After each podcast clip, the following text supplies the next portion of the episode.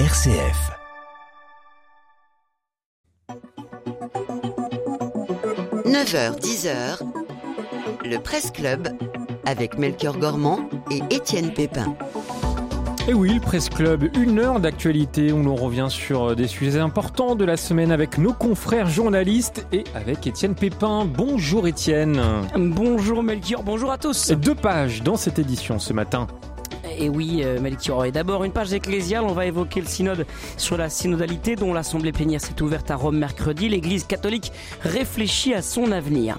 Mercredi, c'était aussi le jour de la publication de Laudate Deum, la nouvelle exhortation apostolique du pape sur l'écologie, signe qu'il, s'il le fallait, que les questions du synode sont ancrées dans le réel du monde d'aujourd'hui. Et une page France au sommaire. Oui, avec les aidants, ils sont euh, plus de 9 millions en France. Une journée nationale leur est consacrée aujourd'hui. Et puis dans l'actu euh, France aussi, les punaises de lit.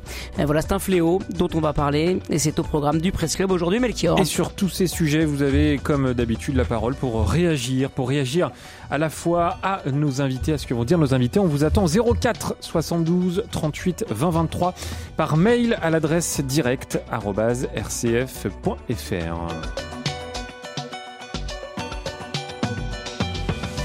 Et mon cher Étienne, ils sont trois à nous accompagner jusqu'à 10h ce matin. Eh bien, je vais vous les présenter. Il s'appelle Éric Delège, il est rédacteur en chef du site Aletheia. Bonjour. Bonjour Étienne. Merci d'être avec nous, Éric. Nous sommes également avec Christophe Hénin. Bonjour. Bonjour Étienne, bonjour à tous. Journaliste au service religion du journal La Croix. Merci d'être là. Une autre invitée va nous rejoindre dans quelques instants. Elle doit nous écouter dans le métropolitain. Euh, Sophie de Ravinel, qui est grand reporter au service politique du Figaro. Elle nous rejoint dans quelques instants. Bon, attention à la marche en sortant du quai. Allez, on va commencer avec notre premier sujet, Étienne l'Église catholique qui réfléchit à son avenir.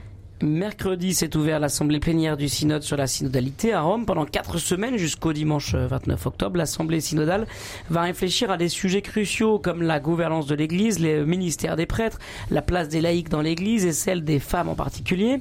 Euh, le synode signifie euh, marcher ensemble dans une Église qui bénit et qui accueille. Il n'est pas un rassemblement politique ni une réunion parlementaire ce sont les mots du, pape François qui donnent le ton. Il a donné le ton dans, son homélie lors de la messe d'ouverture du synode sur l'avenir de l'Église. Euh, c'était dans mercredi. Les 365 délégués ont commencé leurs travaux. Parmi les nouveautés de ce synode, notons euh, la présence de 96 délégués synodaux qui ne sont pas évêques et parmi eux 54 femmes, dont la sœur Nathalie Bécard, sous-secrétaire du synode. Il y a 7 Français un cardinal, quatre évêques, une religieuse et une femme consacrée. Six invités spéciaux et experts français vont aussi participer au synode. Voilà pour le décor. Alors on commence avec vous, Eric euh, Delège. Est-ce que euh, c'est un événement euh, ecclésial, politique, stratégique? De quoi s'agit-il quand on parle du synode? C'est une assemblée parlementaire de l'Église? De quoi s'agit-il? Non, vous l'avez dit, c'est pas une assemblée parlementaire. Le, pape le, et, le, pape l'a rappelé également. à l'évidence, c'est un événement très important euh, du pontificat de, François, parce que c'est un synode euh, qu'il souhaitait ardemment euh, proposer aux fidèles de, l'Église. Et là, ça y est, il prend forme. Hein. Ça fait deux ans en fait qu'il a commencé le, synode sur la synodalité. Synodalité, excusez-moi. C'est vrai qu'on n'arrête pas de, de, se dire comment est-ce qu'on va l'appeler ce synode parce qu'il est, il fait un peu euh, synode pour spécialistes. La synodalité, ça parle pas au commun des quand même. Hein. tout, le monde maintenant l'appelle le synode sur l'Église. Effectivement, c'est tout un processus qui a commencé il y a deux ans avec des phases euh, locales, euh, diocésaines, par pays, par, conférence épiscopale pour être très précis, puis continentale. Et maintenant, en fait, là, ça y est, tous tous les tous les membres de ce synode se réunissent à Rome pour discuter pendant pendant un mois. Donc, effectivement, il y a beaucoup d'attentes. Vous avez résumé quelques-unes des questions euh, qui seraient posées à ces délégués euh, ils vont tâcher d'y répondre. Et les questions sont, sont brûlantes, euh, sont brûlantes parce qu'elles recouvrent un tas d'aspects et notamment sur la capacité de, l'Église à, répondre aux besoins, aux attentes de, tout, de tous les fidèles qui ont, qui ont bien changé. Voilà. Donc pour répondre à votre question très précisément, oui, c'est un événement à l'évidence importante, mais qui est encore une étape. ils vont discuter pendant un mois, mais ils vont se retrouver encore dans un un an pour pour finaliser tout ça. Aujourd'hui, leur feuille de route, c'est bien eh bien de mettre l'accent sur les sur les questions qui méritent encore d'être discutées et de commencer à faire des propositions. Mais il ne faut pas s'attendre à de à de grandes grandes propositions à la fin du mois d'octobre. Hein. Est-ce que c'est une révolution? J'ai l'impression qu'on a imposé. J'ai l'impression que le, grand public ou les fidèles ou même les assemblées synodales locales ont imposé quelques grands, grandes thématiques. Hein. On a parlé de la question du ministère des prêtres, la place des femmes, la place des laïcs, euh, les ministères des laïcs, la question des personnes aussi euh, homosexuelles. On a entendu euh, quasiment que ces sujets-là. Est-ce qu'il faut s'attendre, Christophe Héning, à une révolution ou est-ce que cette discussion synodale est d'un autre ordre? Oui, écoutez, j'allais dire, si j'osais, la révolution est en marche, d'une certaine manière. je pense que... Le grand soir. Elle est arrivée, vous l'entendez, Sophie Dravinel, on a annoncé que vous étiez bloqué dans le métropolitain, mais vous êtes arrivé. Bienvenue et bonjour. Donc euh, oui, je pense que euh, quand je dis ça, c'est qu'effectivement, euh, ce qui est déjà révolutionnaire, ou en tout cas ce que ce que le pape François fait bouger toujours par petites touches, il avance, ça prend du temps, mais il le fait. c'est ces deux années effectivement de consultation pour faire remonter les questions que vous avez soulignées, et, et, ça, d'une certaine manière, il s'appuie sur le peuple de Dieu pour dire vite, et qui a une dimension réelle hein, depuis Vatican II. il s'appuie donc sur, sur les fidèles pour faire remonter ces questions qui est que il faut il faut le reconnaître que le Vatican a bien du mal à aborder, ne sait pas comment faire. Mais euh, du coup, euh, le pape euh, met un petit peu cette assemblée synodale au pied du mur. Il le dit dans son message introductif, hein, dans le son son homélie de, de, de vraiment de lancement des travaux du synode. Il, veut que l'Église se fasse conversation. ça veut dire quoi Ça? Conversation avec la société, avec le monde contemporain, conversation dans l'Église, conversation avec d'autres communautés chrétiennes d'autres confessions. Ça veut dire quoi? Comment vous le recevez, vous, Sophie Travinel? Vous observez cette église un peu de l'extérieur? Oui, Absolument. Il a parlé de conversation avec l'esprit aussi, me semble-t-il. L'esprit est très présent. Voilà, l'esprit est très présent. Moi, ce que je, voilà, ce que je vois surtout moi de l'extérieur et ce qui a, ce qui ressort un petit peu euh, euh, dans le champ médiatique au-delà euh, des conversations justement des spécialistes, c'est quand même les tensions qui entourent ce synode. Euh, alors évidemment, certains ont intérêt euh, à, à, poser un regard plus critique, plus acéré. Euh, mais il est vrai que cette nouvelle forme du synode, cette façon avec laquelle justement il veut discuter, mener ses conversations, pose question, pose question à un certain nombre de cardinaux qui sont évidemment minoritaires, mais qui se font beaucoup entendre. Et donc je crois d'ailleurs, euh, c'est ce que j'ai retenu, c'est le regard que j'ai porté sur cette cérémonie d'ouverture qui était assez, euh, euh, assez acérée aussi de la part du pape, qui appelle à la fraternité, qui appelle à un regard bienveillant, y compris au sein de l'Église, parce qu'il sait qu'il a de la lutte interne. Et comme souvent, dès qu'il y a de la lutte, dès qu'il y a des tensions, dès qu'il y a du débat, surtout sur des sujets aussi acérés que ceux que vous avez cités, même s'ils ne sont évidemment pas les seuls. Et on peut regretter que ce soit les seuls qui émergent. On avance quand même de fait vers une révolution. Une révolution sans doute dans le cadre, euh, sans doute dans le cadre, euh, euh, disons, d'un de l'accompagnement pastoral des personnes, je pense en particulier aux personnes homosexuelles, mais aussi sur la question du rôle des femmes dans l'Église et, là, et le rôle, sans parler évidemment du rôle des laïcs, parce que je crois que certaines des critiques du cardinal Zen portaient, euh, qui est celui de Hong Kong, portaient justement sur la place des laïcs, sur la façon avec laquelle euh, leur voix est entendue, leur voix est comptée ou non, puisqu'elle est remise en cause par certains. Et ça, effectivement, on voit que le pape François, euh, aussi déterminé est-il, trouve face à lui une barrière. Et c'est ça, moi, que je que j'entends, euh, qui suscite le débat et espérons-le euh, suscitera euh, des du positif. Et, dites-nous justement ce que vous attendez du synode sur la synodalité. Est-ce que vous attendez une vraie révolution comme on l'entend avec Sophie Dravinel? On vous attend au 04 72 38 20 23. Etienne, on continue. Alors justement, je voudrais qu'on rebondisse sur euh, les doubias que vous évoquez justement, Sophie Dravinel. Les doubias, c'est les doutes euh, qui ont été euh, portés à la connaissance de tous cette semaine, portés par cinq cardinaux, dont trois cardinaux assez emblématiques, le cardinal Sarah, le cardinal Burke et le cardinal Zen, qui remettent en question certains points du, du synode, en particulier sur la place des laïcs, la place des femmes, la, place des personnes homosexuelles, la question de l'ordination aussi. Hein. voilà, en tout cas, quelle place peut avoir justement cette manière d'interroger le synode dans le bon déroulement des travaux, Éric Delage. Est-ce que ça vient percuter un petit peu ce, synode ou est-ce que c'est très très à la marge? Non, je crois pas que ce soit la marge. Euh, moi, ce que j'observe, c'est le calendrier euh, qui a pu y avoir autour de ces doubias. Euh, ces questions, elles ont été posées il y a un certain temps quand même par euh, les cardinaux que vous évoquez, qui sont des cardinaux euh, que beaucoup classent euh, dans la frange conservatrice. Ils sont très âgés aussi. Ils hein. sont très âgés, ouais, effectivement. Cardinal Zen a 92 ans. Je crois. Exactement. Ouais. Et Brandmüller a 94. Bah, il y a- pour, pour résumer, il n'y a qu'un seul cardinal électeur en fait dans les cinq cardinaux que vous, vous citez, mais ce sont quand même cinq cardinaux très emblématiques et, et dont il ne faut pas négliger, j'ai pas envie de dire les troupes, mais, mais, mais l'influence et, et l'audience. Voilà. Ces doubias ont été posées et, et la publication des réponses de François, qui est intervenu quand même euh, pendant l'été, est arrivée précisément quelques heures avant l'ouverture du synode. C'est étonnant d'ailleurs cette, Bah, ça ces réponses parce que extrêmement structuré, point 1, point 2, point 2A, point 2B, euh, enfin extrêmement euh, rigoureux. J'ai j'ai trouvé ça étonnant cette espèce de, clarté presque mathématique. Il y, a, une clarté chronologique et, effectivement des réponses à des questions qui vont être soulevées ou qui sont portées par euh, des membres du synode euh, qui s'est ouvert cette semaine. Donc lundi, vous avez des réponses euh, du pape François quand même sur des sujets qui vont être abordés, qui, donnent un petit peu le sentiment bon, tous ces sujets-là vont être mis sur la table, mais moi je vous ai déjà apporté une réponse, qui est une réponse avec toute l'affection que je lui porte de jésuite quand même. Oui, voilà. les portes sont ouvertes mais pas fermées. 18, il par si sont complètement fermées ou, complètement, complètement, ouvertes. Tout il ça pose des questions. Bah, il pose des questions, mais il renvoie surtout et très souvent au discernement euh, des prêtres euh, qui sont au plus près des personnes concernées qui nécessitent d'être accueillies. Je pense notamment à la bénédiction des, homosexuels. J'aime beaucoup la réponse du pape François quand même qui dit euh, que la manière de prendre la parole de ces cinq cardinaux est une justement une belle mise en valeur de la synodalité dans l'Église catholique. Euh, un, un- un mot sur euh, la, la, la foi et la présence de la prière euh, dans ce synode, justement pour éviter d'en faire une assemblée plénière un peu quelconque ou parlementaire.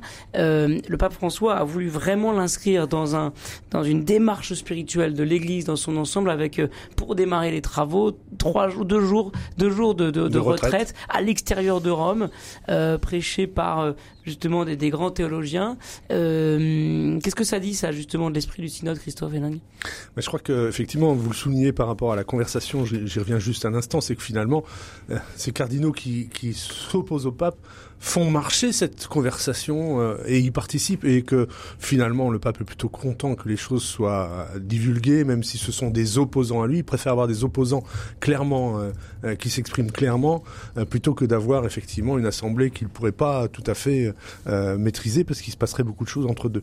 C'est aussi cette idée de ce n'est pas un parlement, ce n'est pas euh, des décisions qui seront prises comme euh, dans une démocratie habituelle. C'est sous le signe de l'esprit, on l'a déjà dit tout à l'heure. Il y a quelque chose d'une démarche euh, euh, profonde du pape, et je pense que finalement, bien sûr, les questions qui vont être évoquées sont importantes et on, et on a besoin de réponses sur les unes et les autres, mais en même temps, ce qui compte pour lui, c'est le changement de méthode, c'est-à-dire qu'il n'y a plus de sujet tabou. On peut parler de tout, même si c'est pour dire non mais il faut parler de tout. Et ça, c'est quand même, c'est ça traverse tout le pontificat et ça s'exprime avec euh, voilà, c'est lui qui nous a appris des mots comme polyèdre, euh, synodalité, voilà. Mais je pense que ça va rester. Allez, on aura bien sûr l'occasion de- d'y revenir, hein, Étienne, sur le, le synode, sur la synodalité. Oui, c'est dur à dire. Je vais faire un, un- un tout petit teasing. Pendant Oui. toute la durée du synode, euh, tous les vendredis, euh, l'actualité chrétienne de la semaine, un magazine d'un quart d'heure à 13h30 sera consacré euh, au synode, le premier épisode dès aujourd'hui.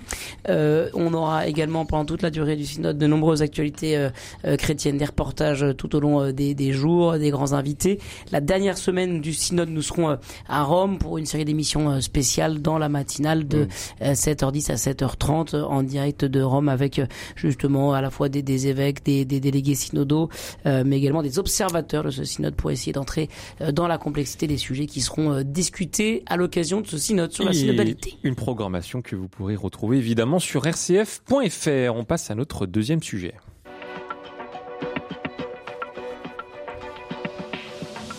Le Presse Club avec Melchior Gormand et Étienne Pépin.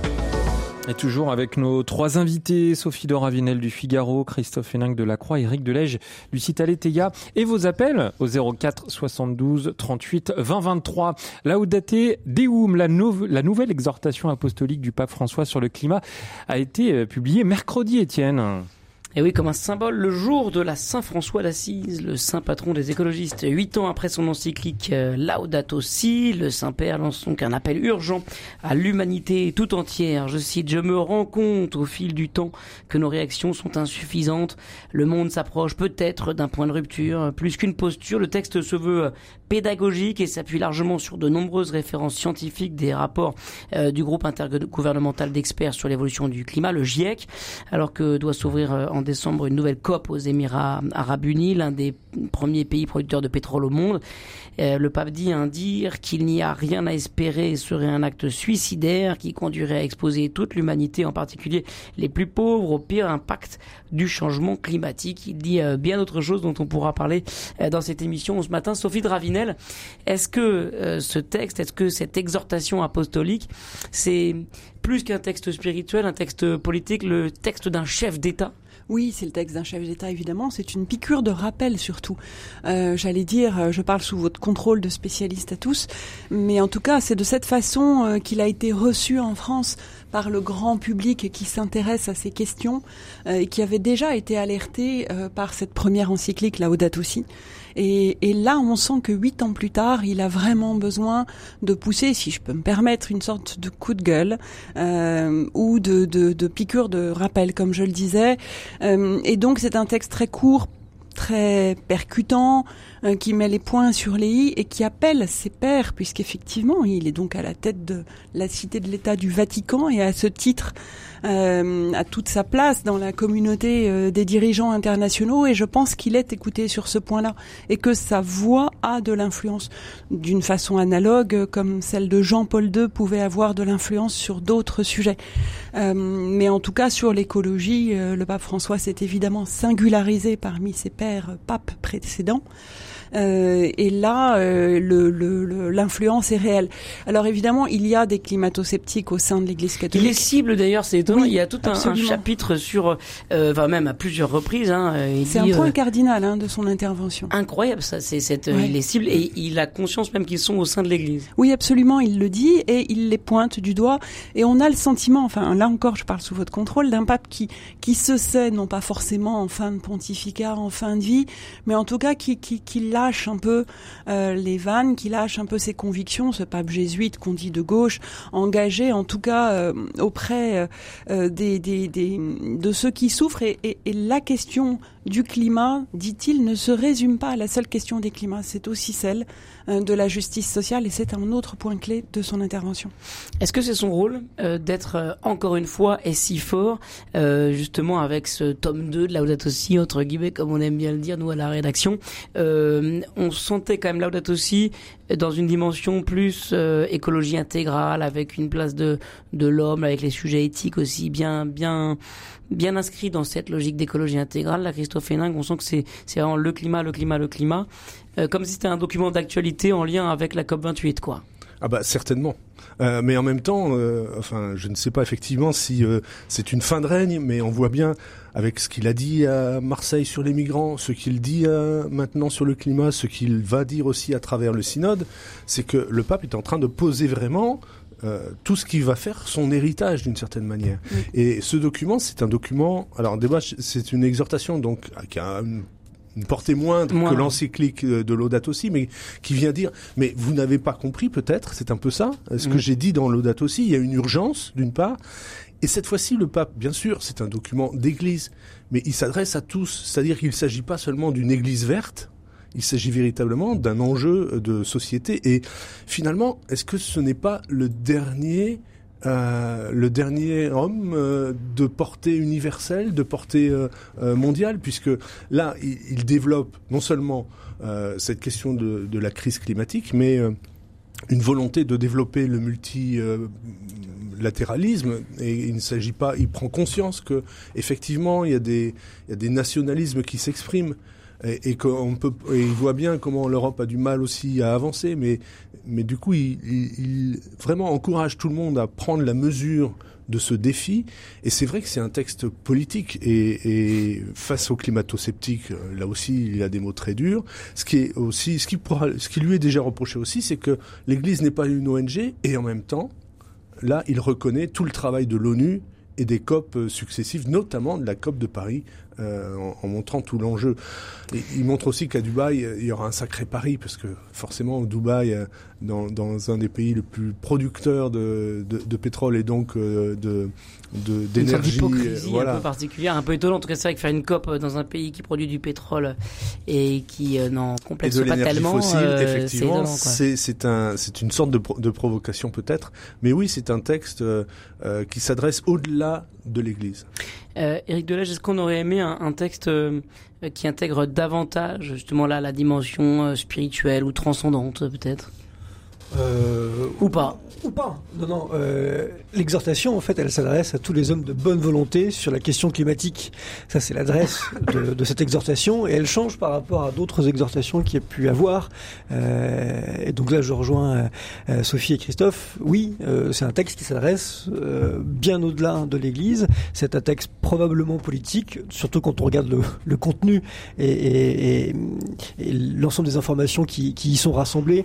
les mauvaises langues disent que ça ressemble quasiment à un rapport du GIEC parce qu'effectivement il y a, y a des chiffres euh, implacables qui sont choisis euh, par, euh, par François, mais c'est un vrai plaidoyer effectivement pour, euh, pour sonner l'alarme à la veille de la COP 28 qui doit se tenir à, à Dubaï. Et c'est vrai que, que ceux qui cherchaient le vrai tome 2, parce qu'il est beaucoup plus petit, hein, bah oui, de la 80 numéros, à mon avis, ne, ne, ne s'y retrouvent pas parce que parce qu'effectivement le, le mot les mots Dieu, Esprit Saint ouais. Sont, sont plutôt absents de cette de cette lettre-là. Donc oui, c'est c'est probablement une exhortation très politique. En même temps, euh, Eric, est-ce que ça positionne pas le pape justement parmi les les très grands décideurs d'aujourd'hui sur ce sujet? Je suis pas sûr qu'il décide grand chose. Non, non, mais disons les très grands influents, euh, presque un, influenceur, quoi. Euh, son, message pèse très probablement. En tous les cas, c'est ce qu'on peut souhaiter pour tous les défenseurs et activistes de la cause de la cause climatique. Ça c'est certain. Est-ce qu'il fallait en, faire une exhortation euh, apostolique? Cette semaine sur RCF, on a eu euh, différentes euh, réactions justement sur sur ce sujet. Et des réactions aussi d'hommes ou de femmes qui n'étaient pas précisément chrétiens ou même d'autres religions et qui disaient mais si par exemple les responsables musulmans ensemble dans un collectif, il n'y a pas de, de pape, il n'y a pas de clergé dans, l'islam, mais si disons les responsables musulmans ensemble formulaient de manière aussi forte un appel justement à lutter contre le réchauffement climatique, ce serait extrêmement fort. Il faudrait presque même qu'un texte comme celui-ci soit signé par euh, une cohorte de, différents responsables religieux pour que ça ait du poids. D'une certaine manière, est-ce que le pape euh, aurait dû embarquer avec lui d'autres responsables religieux sur ce texte-là, Sophie? Sans doute, toutes les initiatives sont sans doute euh, les bienvenues et l'influence des leaders religieux dans le monde. Depuis, j'allais dire, les années 80 ou 90 avec les rassemblements d'assises euh, ont commencé à, à, à marquer euh, les opinions évidemment et l'influence des religions dans le monde est toujours forte, alors évidemment celle de, de leur leader euh, peut entraîner.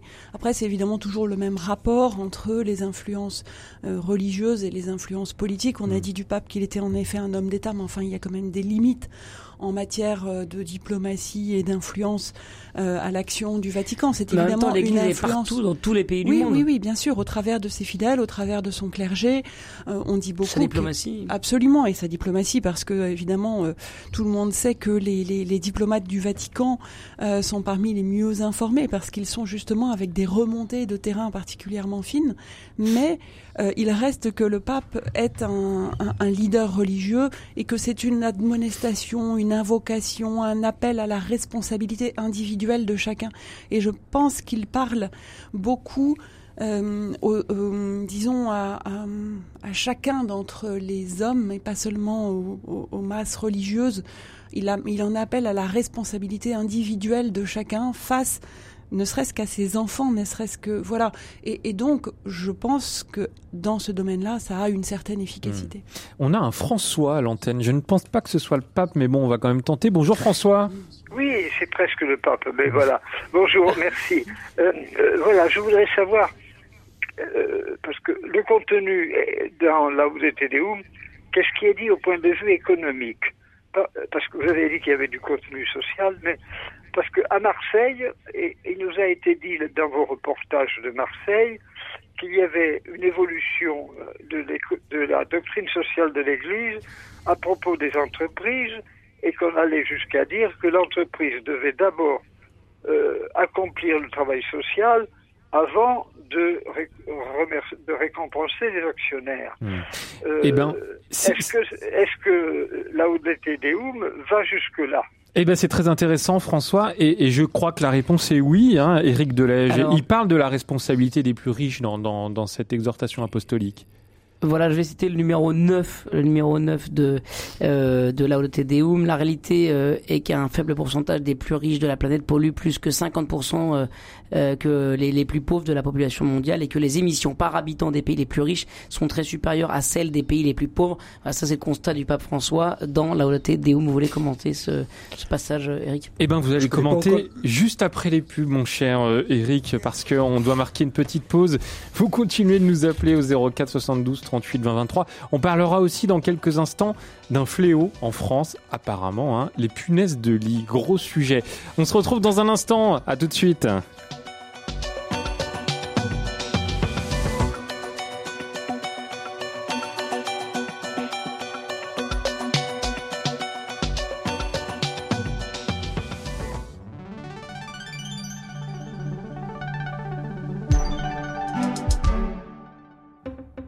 Cette semaine, dans Planisphère, nous allons parler des mouvements nationalistes en Ukraine. Quelle est l'influence réelle de l'extrême droite? Qu'est-ce que le régiment d'Azov? Que cherchait à faire Poutine en accusant Kiev d'être nazi? L'Ukraine face au nationalisme radical, c'est cette semaine dans Planisphère. Planisphère, présenté par Hugo Billard, c'est ce vendredi à 21h. Aujourd'hui, en faisant un don régulier, vous aidez RCF. Oui, mais demain. Préparez l'avenir de votre radio en faisant dès à présent un leg, une donation ou en lui déléguant un contrat d'assurance vie. Un engagement de votre part qui permettra aux générations futures d'être accompagnées par RCF. Pour toute information, rendez-vous dès à présent sur rcf.fr/don.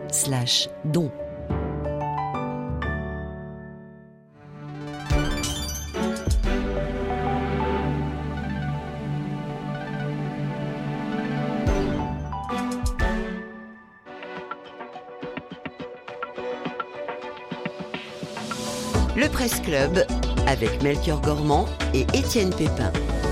Avec Sophie Dravinel du Figaro, Christophe Héninck de la Croix, Éric Delège du site Aletheia et vos appels au 04 72 38 20 23. On entendait François tout à l'heure nous demander s'il y avait un aspect euh, économique, responsabilité des plus riches dans euh, l'exhortation apostolique du pape, euh, Laudate Deum.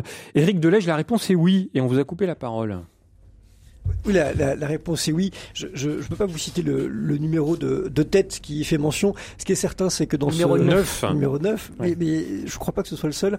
Ce qui est certain, c'est que dans cette exhortation, euh, François euh, s'adresse donc à tout le monde euh, et, et, confie ce texte très singulier euh, dont on va voir comment ce que catholiques et non catholiques peuvent s'en saisir aujourd'hui, mais les entrepreneurs, les entreprises sont interpellés aussi aujourd'hui sur leur mode de, de, de fonctionnement. Il fait pas la promotion de la décroissance, mais il en est pas loin quand même dans cette exhortation. Voilà, ça c'est juste une petite indication. Mais euh, ça, ça, rejoint un peu un enseignement euh, classique sur la question de la, de la fortune ou de la richesse, euh, Christophe Hénin. Oui, tout à fait. Et puis je pense que alors euh, euh tout n'est pas euh, aussi, euh, aussi, rose que cela, mais euh, de plus en plus d'entreprises, malgré tout, euh, veillent à être écologiques et, et, et responsables. On appelle ça les entreprises. Voilà, les entreprises responsables. À, à enjeu responsable ou je sais plus comment, à responsabilité ou j'ai plus bon il y a responsabilité sociale et environnementale de l'entreprise c'est pas ça? Il y, a, de, de ce genre de d'engagement effectivement des entreprises qui qui sont pas forcément entreprises à mission entreprises à mission euh, comme Bayard d'ailleurs n'est-ce pas?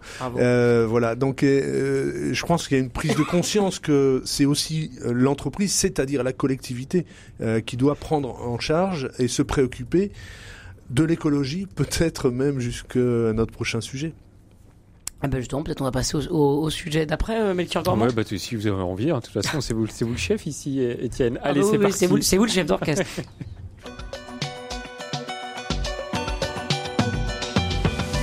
Et là, je pense que ça va beaucoup appeler. Euh, c'est un sujet qui est très important, euh, Étienne, aujourd'hui, puisque c'est la journée nationale des aidants. Oui, ils accompagnent euh, un père, une mère, un conjoint ou un enfant handicapé ou malade, une situation souvent difficile on estime qu'il y a en France 9 à 11 millions d'aidants. Euh, pour certains, c'est un boulot quasi à, plein temps. Euh, pour d'autres, euh, ça s'ajoute à leur travail quotidien.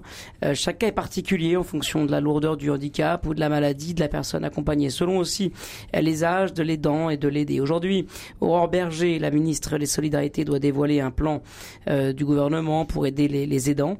Et il y a urgence. Cette semaine, l'APF et l'AMF, Téléthon ont saisi la défenseur des droits pour mise en danger de la vie d'autrui. Sophie Dravinel, euh, dans la vie des aidants, ce qu'on observe dans les médias, euh, c'est que les situations sont souvent extrêmes. Il y a parfois même des, des personnes qui, faute d'aidants, vivent pendant des journées entières seules dans leur misère à la fois sociale et physique. Oui, et c'est un sujet évidemment qui rejoint euh, énormément celui euh, un petit peu de, de, disons, euh, de, la baisse, entre guillemets, des services apportés aux personnes en France. Il y a eu énormément de scandales, de livres écrits sur la question des EHPAD, sur la question de, de, des soins apportés aux personnes dans le milieu hospitalier.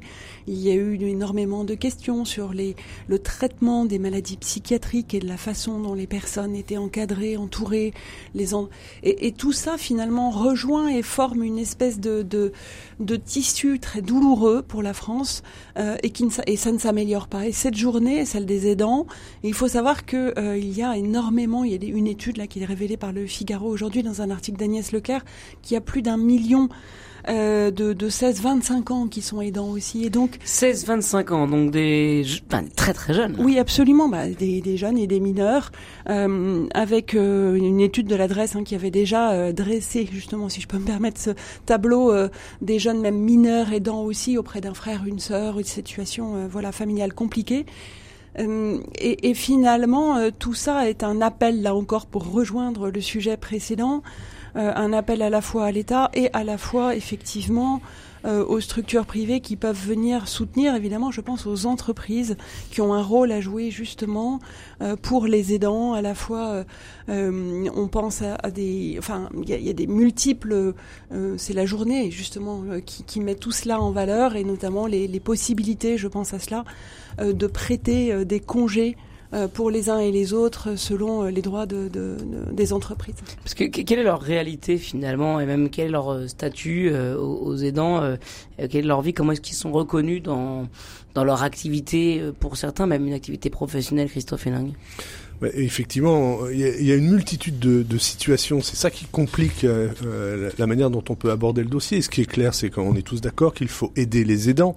Euh, D'une certaine manière, euh, c'est aussi faire en sorte qu'ils puissent avoir une carrière professionnelle qui peut s'interrompre peut-être, mais il ne faut pas que euh, les aidants se trouvent du coup dans un stress supplémentaire à, la charge qui leur est euh, qui leur qui leur incombe vis-à-vis d'un d'un parent aîné, d'un d'une personne euh, touchée par, par la maladie. Je pense que euh, en, en, plus en, en, étant comment dire direct et sans phare, ça coûte moins cher à l'État que les personnes soient prises en charge par des aidants.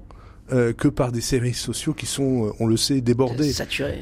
donc il y a même déjà une simple. il y a quelques années, l'équivalent de la sécurité sociale en Espagne euh, proposait aux personnes âgées de partir 15 jours en vacances. Et on peut se demander euh, quel était le sens de. Et en fait, il s'était rendu compte, après quelques années euh, de d'expérience, que les personnes âgées partant en vacances se sentaient mieux, avaient moins de soucis, allaient moins chez le médecin, et tout le monde était gagnant. Et donc finalement, ça coûtait moins cher d'offrir un cadre, de, une attention aux, personnes âgées, aux personnes euh, qui peuvent être aussi des personnes euh, en, maladie, si de, de, les accompagner complètement dans leur vie de tous les jours et aussi de leur faire en sorte que ce soit toujours la vie. et c'est ça qui, qui peut peut-être aider aussi, à la fois parce que les aidants seraient décomplexés et euh, les personnes aidées reconnues parce qu'elles sont toujours là, elles sont avec nous. Alors d'ailleurs, euh, Aurore Berger va annoncer 8000 places de répit supplémentaires pour les aidants, justement, dans, cette, dans cette logique que vous évoquez. Et en vous écoutant, Christophe, je me dis, finalement, dans nos familles, on a tous une tante handicapée dont il faut s'occuper et qui est pas qui a pas de place quelque part. On a tous des, des grands-parents qu'on accueille chez nous régulièrement parce que ils sont pas ils sont pas en maison de retraite, ça coûte trop cher. Euh, on a tous finalement, euh, de près ou de loin, justement, euh, vécu cette, situation. Est-ce que ça interroge notre modèle de société? Jusqu'à une période pas si pas si lointaine, on vivait à plusieurs générations ensemble sous le même toit. Alors la société, le monde a changé. Aujourd'hui, on, a envie de, de, de, fonder sa famille, avoir son rythme de vie de manière un peu plus individuelle. mais ça interroge, je trouve, notre modèle de société et la place qu'on veut donner aux plus fragiles de nos familles euh, au sein de nos foyers. Eric Delage. Oui, euh, cette journée a quand même beaucoup de mérite. Euh, effectivement, c'est de rappeler le, rôle que peut jouer, que peuvent jouer quelques 9 millions de nos concitoyens qui sont auprès de, personnes qui, qui ont une dépendance, un handicap particulier. Il y a des situations très très différentes. Moi, je crois pas que, que l'État puisse tout euh, et étatiser euh, cette prise en charge, parce que ces aidants, euh, euh c'est magnifique ce qu'ils font, parce qu'en mm. fait, ils donnent de, de, de leur temps, une part de leur vie pour aider leurs prochains, leurs plus proches. Et donc, il me semble qu'effectivement, il faut imaginer, et, ces places de répit que, que Aurore Berger euh, soit annoncées peuvent être des dispositifs qui encouragent, qui aident les aidants, comme disait, euh, comme disait euh, Christophe, parce que cette solidarité intergénérationnelle, cette solidarité aussi qui peut y avoir entre nous, elle est quand même, elle est quand même vraiment, vraiment nécessaire et indispensable. Sophie Dravinel. Oui, mais effectivement, et absolument, c'est important. Après, moi, ce que, ce que je peux me poser comme question en réagissant sur ce que vous dites, Étienne, c'est que euh, pourquoi est-ce qu'on parle des aidants aujourd'hui? C'était tellement naturel. On est obligé d'en faire une journée nationale des aidants alors que c'était disons, la, vie quotidienne des Français ou de n'importe quelle famille dans le monde, euh, et d'ailleurs en dehors de nos euh, démocraties européennes, la question de la vie commune de toutes les générations ne se pose même pas. je suppose qu'il y a bien des pays dans lesquels une journée des aidants poserait question. Enfin, je veux dire, et, voilà. Et, je trouve que c'est aussi symptomatique de ce que notre société est, c'est-à-dire que ces personnes qui devraient naturellement, même si évidemment ça provoque des souffrances, je, je je, connais des, des, familles dans lesquelles, avec des fratries de personnes handicapées, et on sait tous la dureté, la difficulté d'accompagner un frère autiste, une sœur trisomique, une maman Alzheimer quand on a 16 ans. Euh, et, et, cela, c'est quelque chose d'une évidence. Euh, ce qui est moins évident, c'est la force que chacun a de faire face à ces difficultés, euh, comme si finalement euh, notre société un peu postmoderne venait pomper euh, dans ces forces-là et dans notre engagement. Alors après, effectivement, que l'État, que les, entreprises privées, que la solidarité nationale soit là pour venir aider, c'est évidemment indispensable, mais on peut quand même regretter que ce ne soit plus très naturel. Allez, 9h40, on est à l'heure, Étienne, et on va passer à notre dernier sujet.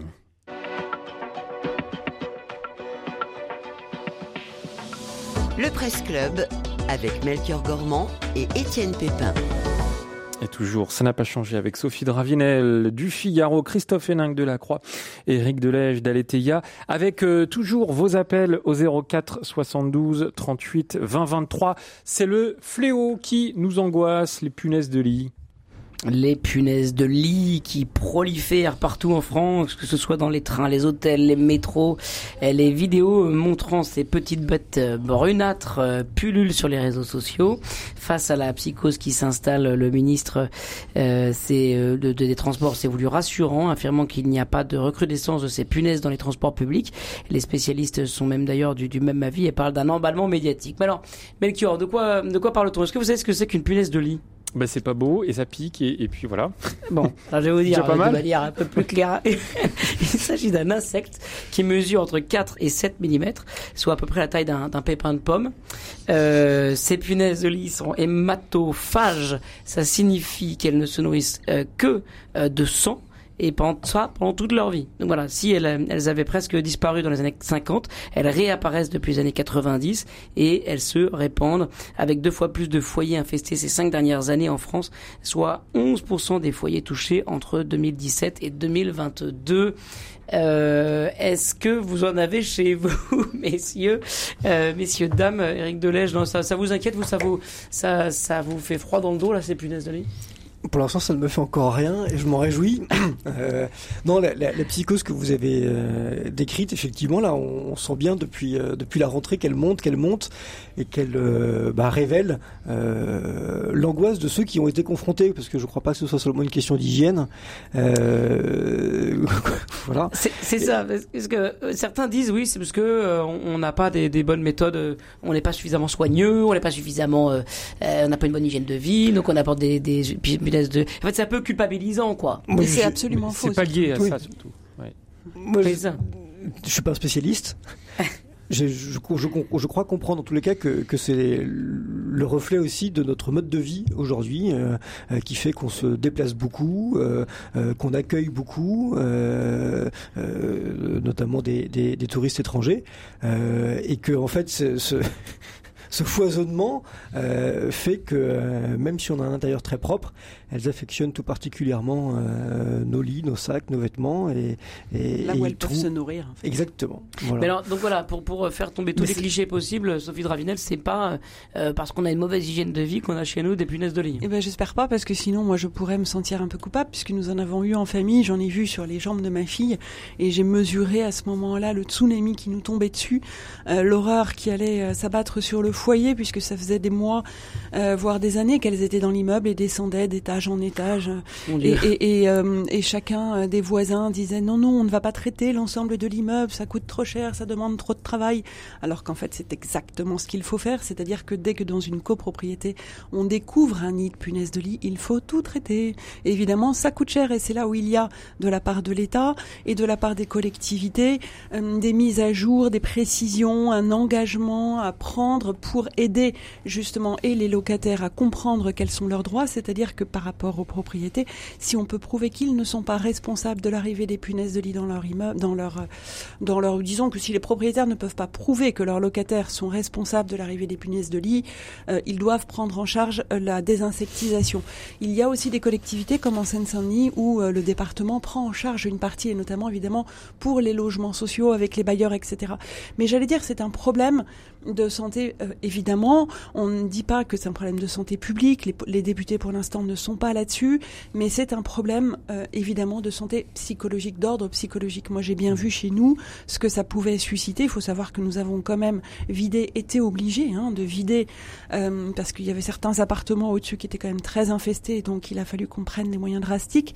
Euh, ça fait 60, les moyens drastiques, c'est des 60 toxiques, sacs, non 60 sacs de 100 litres pour tout euh, de vêtements. C'est-à-dire que c'est un véritable déménagement. C'est pas un incendie, mais c'est un véritable déménagement. Moi, j'étais seule, je, vis, je suivais une formation en même temps, enfin, comme tous les Français très occupés. Ce genre de surcharge peut être un poids psychologique. J'ai même servi d'appât dans la chambre de mes filles pour dormir dans ma fille pour que les petites bêtes puissent venir me manger parce qu'en fait il faut surtout pas mettre des bombes insecticides parce que ça ne fait que les disperser euh, dans d'autres pièces et elles finissent par revenir. Et donc effectivement il faut un traitement chimique. On peut le regretter et je crois qu'on devrait s'inspirer des bonnes méthodes aux États-Unis où il y a des chocs euh, thermiques. C'est-à-dire qu'on fait venir dans les appartements euh, de quoi chauffer tout cela très fort. Et je pense que ça c'est une, vraiment une solution qu'il faut euh, et je n'ai pas trouvé d'article pertinent en français à diffuser il faut laver son linge plus de 60 et ça les Alors fait en mourir. fait, pas le laver. Moi, je le lave pas parce que on, on abîme le linge au fur et à Bah, mesure. Mais je le porte à 60 dans les laveries en espérant qu'effectivement les chaufferies des laveries sont au-delà de 60 degrés, c'est-à-dire à la température qui les fait mourir. Bonjour Jean-Marie. Oui, bonjour, Melchior. Bon, je suis un fidèle de RCF Reims-Ardennes, Oui. puisque j'habite Reims. Mais je suis un, un ancien pèlerin. Et j'ai découvert, euh, j'ai été à Saint-Jacques-de-Compostelle. Et Oh. j'ai découvert euh, ce problème des punaises de lit euh, au début de, du, de la, de la- du, Du chemin. Ouais. Oui, au début du chemin à partir de, de Roncevaux. Donc, c'était ma, euh, une- lors d'une des premières étapes sur le Camino français. Je rentre dans un, gîte, comme tous les soirs, et je pose euh, naïvement mon sac sur, un lit. Oui. Oh, aussitôt, j'ai entendu la, responsable du gîte qui poussait les hauts cris, qui m'a passé un sacré savon. Mais monsieur, vous savez qu'il y a des punaises de lit et il ne faut pas poser votre sac sur le lit. Et ça, c'était en, 2005, Jean-Marie, on, l'entend à travers votre témoignage. Euh, Christophe Héningue, est-ce que euh, ces punaises de lit, bien sûr, elles existent depuis longtemps est-ce qu'on n'en fait pas trop en ce moment? Est-ce que finalement, il n'y a peut-être pas une espèce de, bulle médiatique autour de ça, un emballement? Alors que, bah, écoutez, oui, euh, euh, j'ai des amis à qui c'est arrivé effectivement. Euh, le témoignage de, de Sophie nous, nous, nous fait peur aussi. Je crois que il y a un emballement, il y a une grande inquiétude parce que finalement on a l'impression que la façon de traiter le problème n'est pas encore tout à fait tout à fait au point.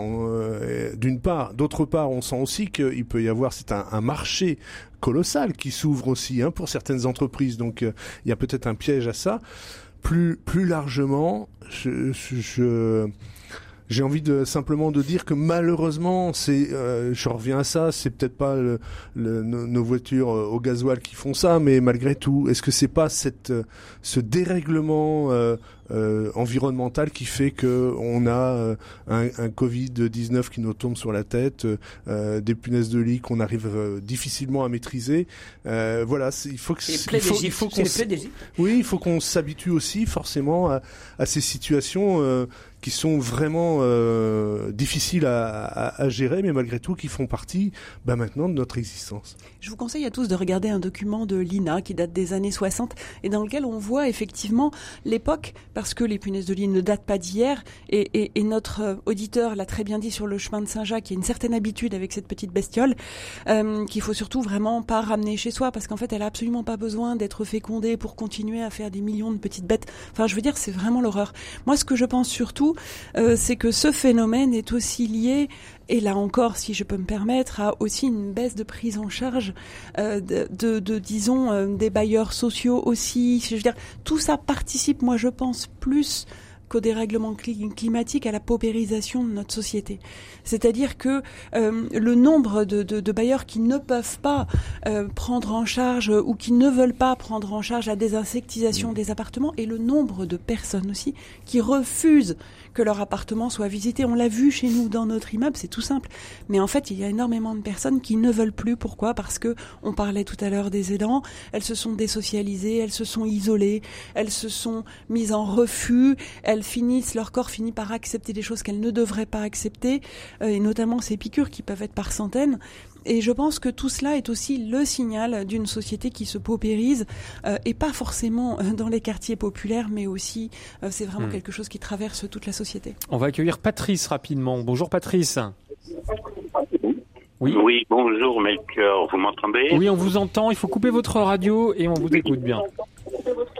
Bien, je suis toujours content de, passer euh, à l'antenne. Surtout que là, j'ai été concerné par euh, les punaises de lit. C'est-à-dire qu'il y a quelques années, j'étais en Inde, j'étais dans le sud de l'Inde, à Mysore, et euh, ça commence à me gratter. Bon, je ne suis pas inquiété. Et finalement, ça s'est développé sur tout le corps. C'est-à-dire que c'est des, des, petits boutons rouges, mmh. puis je me suis mis à me gratter, enfin, etc. Puis j'ai une amie qui m'a emmené chez un spécialiste, et lui, il m'a regardé, il n'a pas été inquiet, il a vu ce que c'était. Il m'a donné cinq comprimés, c'est-à-dire un par jour, pendant cinq jours. Et au bout de cinq jours, je n'avais plus rien. Mais c'est une expérience quand même qui est très désagréable parce que... Est-ce que vous vous souvenez du nom du médicament? Alors ça, le nom du médicament, je ne euh, m'a pas dit de le dire, d'une part.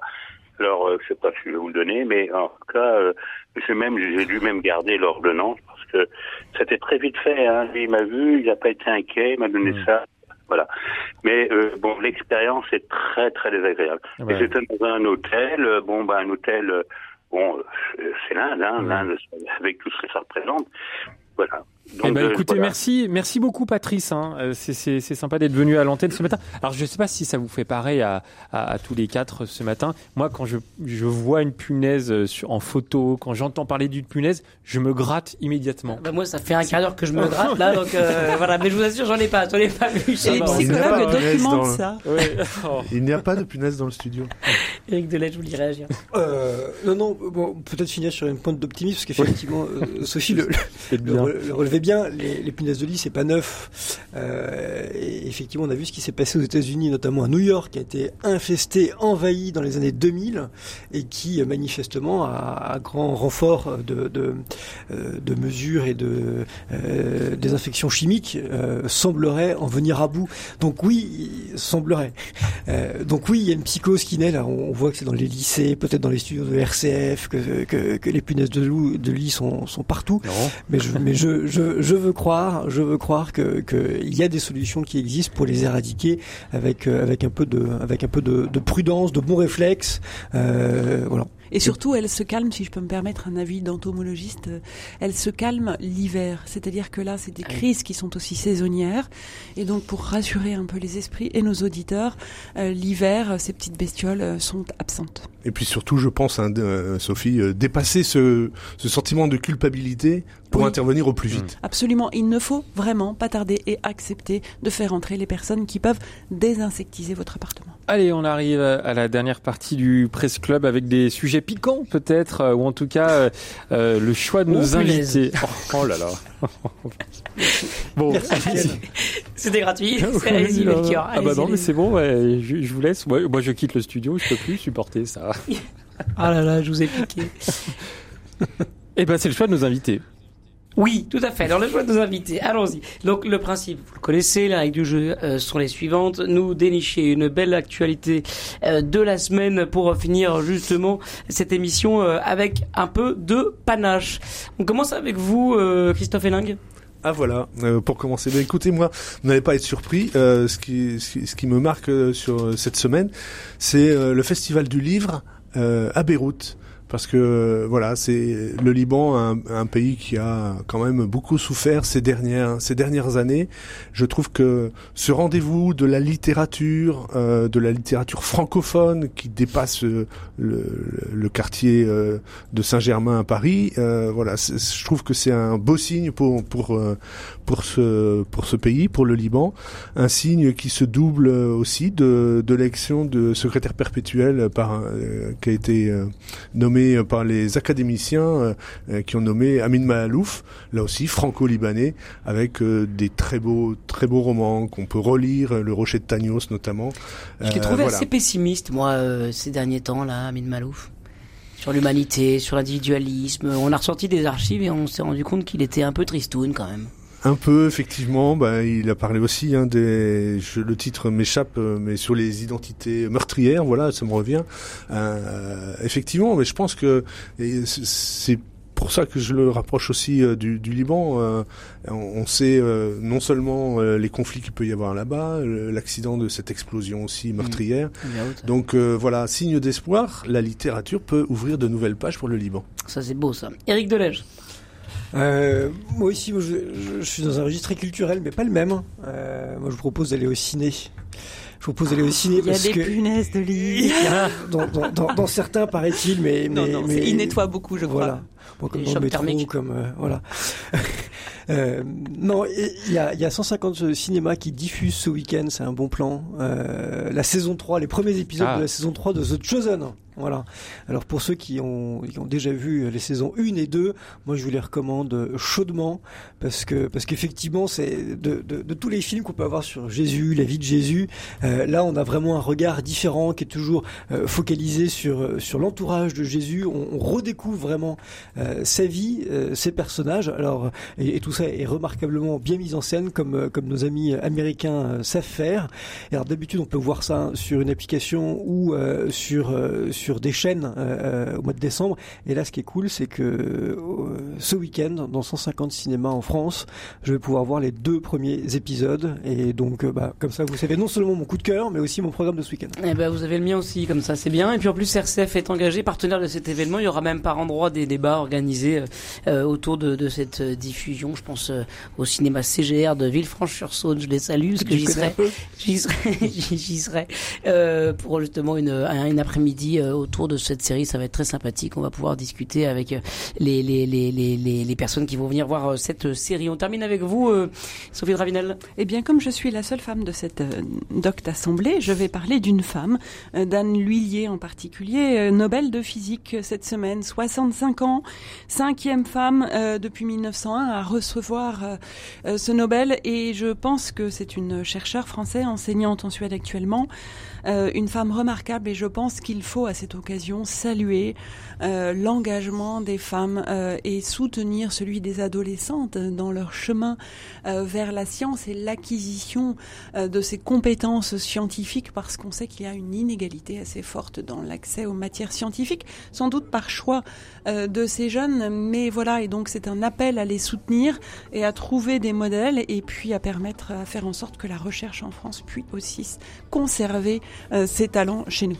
En tout cas, Cocorico, on était très fiers de, de ces prix Nobel et donc c'est bien de, de mettre l'accent euh, sur euh, ces Nobel français. Merci à, tous les trois. Melchior, vous avez un, coup de cœur pour cette fin d'émission? Euh, non. c'est rare. Ah, J'ai rien. Mais vous êtes positif. Hein, ah, je suis positif. non, mais The Chosen, tiens, parce que en plus on a fait une émission hier dont je pense donc j'agis euh, sur cette série. Donc oui, peut-être que ça. Je vais également regarder. En tout cas, la première saison. Moi, j'aime pas commencer en plein milieu. La saison Moi 3. Moi aussi, j'ai jamais vu, donc je vais regarder. Bon bah Sophie.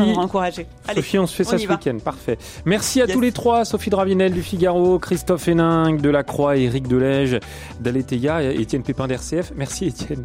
Merci Melchior, merci à toutes et à tous. On se retrouve la semaine prochaine évidemment pour un prochain Press Club. C'est toujours une, joie de, une joie de vous retrouver et de la partager avec vous Melchior. Oui, qu'est-ce qu'on va faire d'ailleurs dans un instant là à 10h Du jardinage évidemment. Exactement, prenez-en de la graine avec toutes vos questions dès maintenant au 04 72 38 20 23. À tout de suite.